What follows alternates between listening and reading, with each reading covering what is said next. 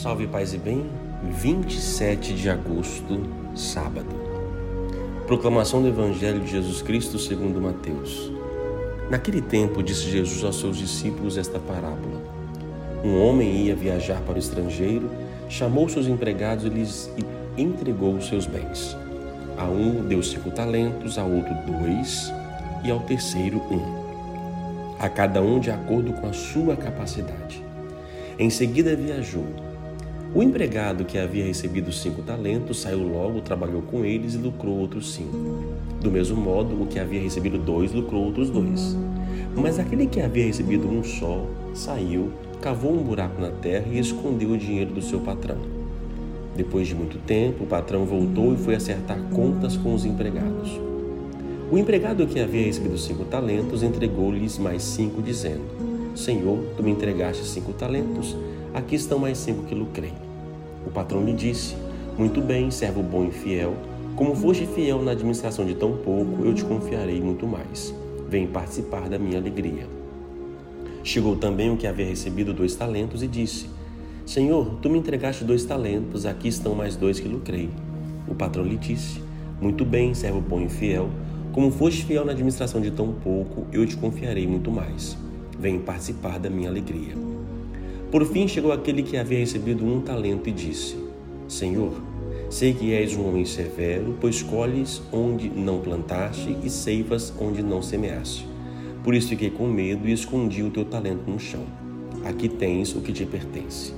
O patrão lhe respondeu: Servo mau e preguiçoso, tu sabias que eu colho onde não plantei e que ceifo onde não semeei? Então devias ter depositado meu dinheiro no banco, para que ao voltar eu recebesse com juros o que me pertence.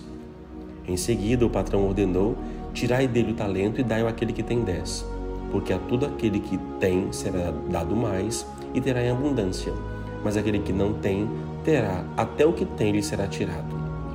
Quanto a este servo inútil, jogai-o lá fora, na escuridão. Ali haverá choro e ranger de dentes. Palavra da salvação. Os talentos são os dons que Deus oferece e dá a cada um, de modo diferenciado, sim, segundo a capacidade.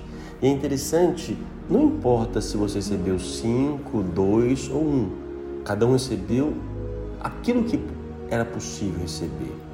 Eu gosto muito da história de Santa Teresinha que diz: não importa o tamanho do recipiente que você é, se você é um tonel, se você é um copo, uma jarra ou um pequeno dedal. O importante é que você esteja cheio. E Deus vai nos julgar segundo a nossa capacidade. Ele não vai cobrar de mim uma coisa que a mim não foi, não foi me dada, que eu não tinha condições. Então não, é, não se compara com o outro. Ah, o outro faz muito. Sim, o outro faz muito porque ele foi dado muito a ele. Agora, aquilo que foi dado, confiado a você, Cuide daquilo que realmente confere a você, que foi dado a você. Cuide para que você esteja cheio. Ou seja, do seu tonel, no caso, não a sua vasilha, o seu copo, que seja. O importante é você fazer multiplicar os talentos recebidos. Mas interessante, se o talento vem de Deus, que é o dom, como é que eu multiplico o dom que é divino? Nós não multiplicamos os dons, nós fazemos com que aquilo que Deus me deu possa chegar a outras pessoas. Porque o dom nunca é para mim, né? O dom é para o outro. O cantor precisa de alguém que escute, o cozinheiro precisa de alguém que coma comida e assim por diante. O dom é para o outro. Assim eu vou multiplicando quando eu partilho.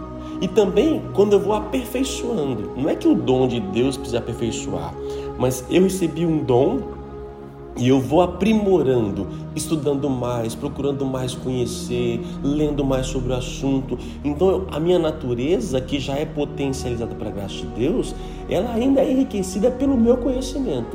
Isso é fazer também multiplicar aquilo que Deus me deu. Você tem facilidade de conhecimento, então, ou seja, você vai ler com facilidade. Agora, quem muito foi dado, vai fazer o quê? E vai pedir o quê? Que você possa multiplicar, levar a mais pessoas. Mas se você enterra, ah, eu não consigo, porque se compara com o outro, né? O outro tem mais, o outro faz mais. Não, não importa. faça o seu. Interessante, um dos motivos que, que o último enterra é o medo. E a imagem que ele havia construído, uma imagem errada. Ele cria uma imagem. É, servo, ele chama de servo mau e preguiçoso, né? Sei que és um homem severo, pois colhes onde não planta. Deus não faz isso. E a parábola diz: Você acha que eu sou assim? E ao mesmo tempo não agiu conforme? Então, pelo seu pensamento, eu te julgo.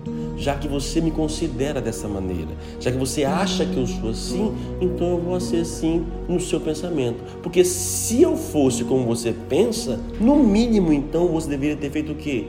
Colocado no banco para poder render. Então, seja, qual a imagem que nós temos de Deus? Então, Deus nos deu tudo que nós temos. Conquistamos com a nossa força, trabalho também, mas graças a Ele.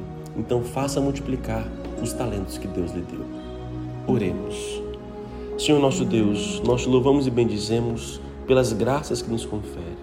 Obrigado, Senhor, por todos os talentos derramados em nós. A vida, o vosso Espírito, o Espírito Santo, os sacramentos, a fé, os dons de vosso Espírito, tudo isso, Senhor, vem de vós. A capacidade que nós temos de raciocínio, de inteligência, cada um na sua área de, de profissão, de vida, são tantas delicadezas vossas que nós carregamos em nós. Senhor Deus, pedimos humildemente a graça para que também possamos multiplicar, aprofundar ainda mais, conhecer e partilhar aquilo que nós temos.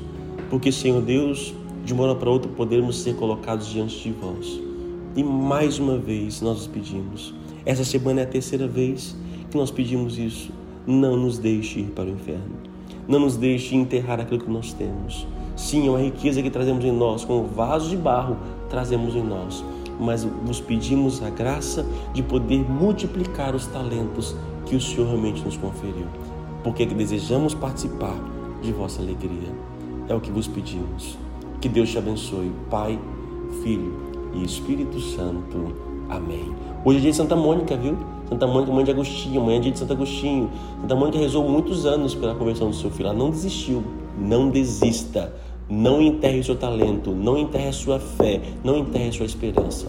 A palavra de hoje é talento. O que você tem feito com o talento que Deus te deu?